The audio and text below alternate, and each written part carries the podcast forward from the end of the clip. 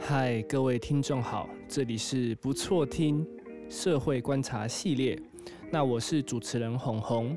我们今天有幸邀请到一位我的多年朋友，然后讲话有点偏激的人，但很好笑。我们请他来自我介绍一下。 Hello，大家好，我是樱井，呃，Why？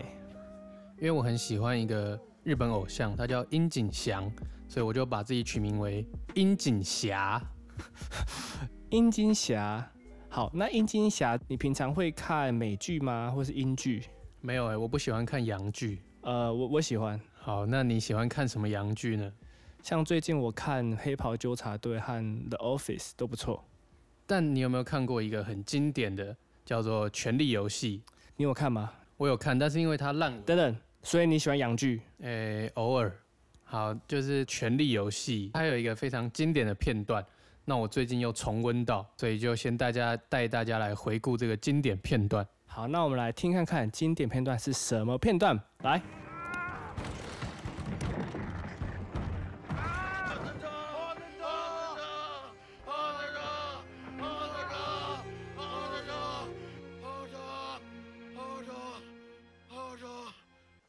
好，那听完这个经典片段，身为社会观察家的红红，你有什么新发现？呃，猴豆，猴豆，猴豆。没错，所以我们今天就来聊一下这个最近很流行的这个猴痘。好，但先提一下，就是因为我们两个都不是什么专家啦，所以我们也是从网络上的新闻去截取资讯的。所以如果有误的话呢，大家可以指正，但是不要谩骂，因为我们只是来娱乐大众的。对，首先我要先问你，你知道哪一个地区最盛行猴痘吗？呃，我我常看照片，就是猴豆的照片，他们主要是在黑人身上的照片，所以我猜是非洲。哎、其实最盛行的地区是东南亚， Why？因为东南亚最多猴子，东南亚猴。是指说，呃，东南亚有很多丛林，对然后有很多猴猕猕猴，对啊，像台湾，台湾也有啊，台湾像是那个三重啊、泸州啊新，庄啊，对啊，那都有很多猴子。之前在待转格，然后明明就是红灯，在一秒才变绿灯，后面就叭叭叭叫我赶快冲，我他妈的，我我冲就死了的那种你，猴子吗？对他可能都已经感染猴痘了。或者是有一个最近台湾有个事故，是一个呃重击网红对，翘狗链的猴子，翘狗链的猴子就回老家，回到树上，但是断断掉了。对我们真的非常的伤痛对，RIP ，RIP 树。啊、以上纯属玩笑啦。我们现在来认真科普一下这个猴痘的资讯。好，来交给你了。好，就我查到的资料啦，他是说猴痘是起源于非洲嘛，那它主要是在灵长类还有这个啮齿类身上的一个病毒。猴子和老鼠嘛，对，主要是这两个啦，但不知道为什么最近就传到了人身上了。我我我我有看一个报道，他说他们的传播方式主要还是用亲密的体液去传播的。对，要有非常亲密的接触才有可能传染到这种病毒。研究显示，近期这一波猴痘的爆发跟两场欧洲的危险性爱趴有很大的关联。诶，那那个研究是哪个研究？诶，是世界卫生组织提出来的研究。 OK，所以可信度很高，但是呢，它是谭德赛，所以要留意一下。对，那这两场性爱趴主要都是同性间的性爱趴，那这就让我开始思考，为什么这个猴痘会在同性恋之间传播呢？好，那先我来猜测一下，好，第一个，呃，同性性行为比较容易摩擦破皮，也有可能是他们都比较没有在做防护措施。合理，因为如果能不戴套，谁想戴套？对，但是撇除这些卫生因素，我觉得还有一个很重要的因素。什么因素？那我就来考考你，你知道猴子的台语是什么吗？猴子台语有高，对，那你知道台语原本是闽南语嘛？它是从 福建那一带传过来的。那你知道福州那边的猴子他们怎么讲吗？高他们是讲三声“搞哦，高，”。对，然后一般我们同性恋的行为我们会怎么怎么简称呢？呃，男男性行为，哦，我们最简单的简称就是“搞 gay”，对不对？对，搞 gay，对，所以 猴跟这个 gay 之间本来就是有密不可分的关系。没错，你这样一讲，我觉得非常合理，因为搞 gay 嘛，搞 gay 其实暗示着猴子。对，所以这就是为什么男男同性恋之间会比较容易传染到猴痘的原因。对，那当然有人说，会不会是因为男同性恋他们本来就比较常跟医生接触啊，比较常做一些身体检查，所以才会容易被发现到他们有病毒。没错，所以其实这应该是不不仅限于男男，但是所以我觉得我们不要污名化他们就对了，就是说男同性恋不一定等于猴痘，但是猴痘呢加男同性恋呢就等于搞 gay，是不是这样？没错，你讲的太正确了。那你可以想出一个呃非男同性恋得了猴痘，你会怎么讲？好，我刚刚想到一个，你知道新北市长的名字吗？新北市长侯友谊对，所以侯友谊异性恋也会得猴痘哦。哦，侯友谊，侯友谊，侯友谊会得猴痘，对，所以大家不要说我们歧视男同哦，我们一视同仁。那女童呢？女童想一个。那你要 再等我一下。好，那暂那我先暂停，等你一下。 A few minutes later. 好，那女童是蕾丝边嘛，啊所以如果如果蕾丝边得到猴痘，就是猴塞雷。哦，猴塞雷，对，所以我们我们没有歧视任何一个族群哦，我们 LGBTQ 通通哎都，Q 是什么加？你有讲吗？啊，什么什么东西不是 LGBTQ 加什么的。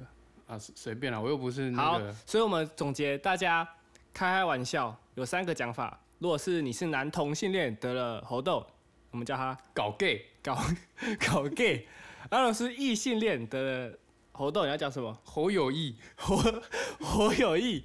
那如果你是蕾丝边 呢？猴塞雷。侯塞雷。我们刚刚讲到那个性爱趴嘛，那竟然不是特别针对这个同性族群，那为什么就刚好在这个同性的性爱趴爆发这个猴痘疫情呢？因为刚才提到的嘛，就是男同性交比较容易破皮。对，那我觉得还有一个很重要的因素，会不会是因为在这个性爱趴发生了所谓的人兽交事件呢？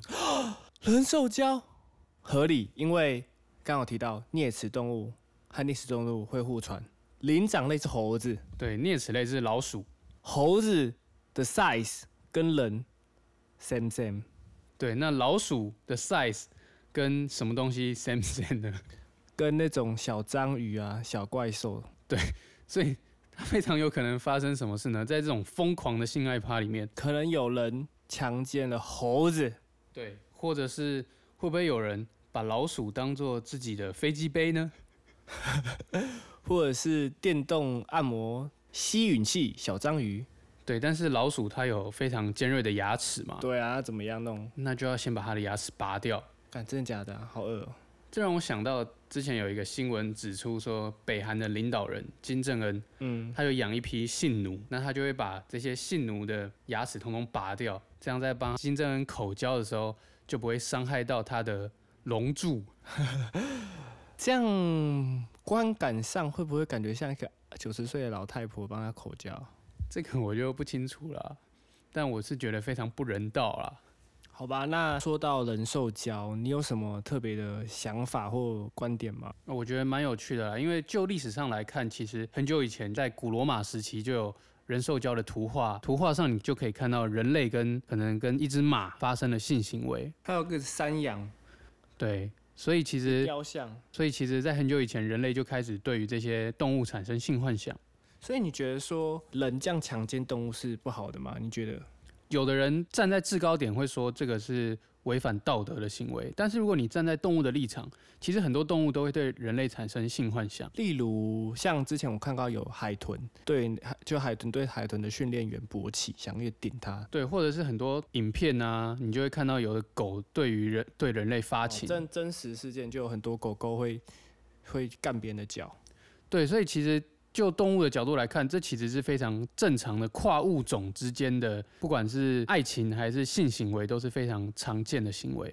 那你有发现，其实动物也是雄性社会，因为通常不会有女性的动物腿开开想要男男性干，但是只有动物想要干女性人类，是不是？这个我是没有特别观察啦。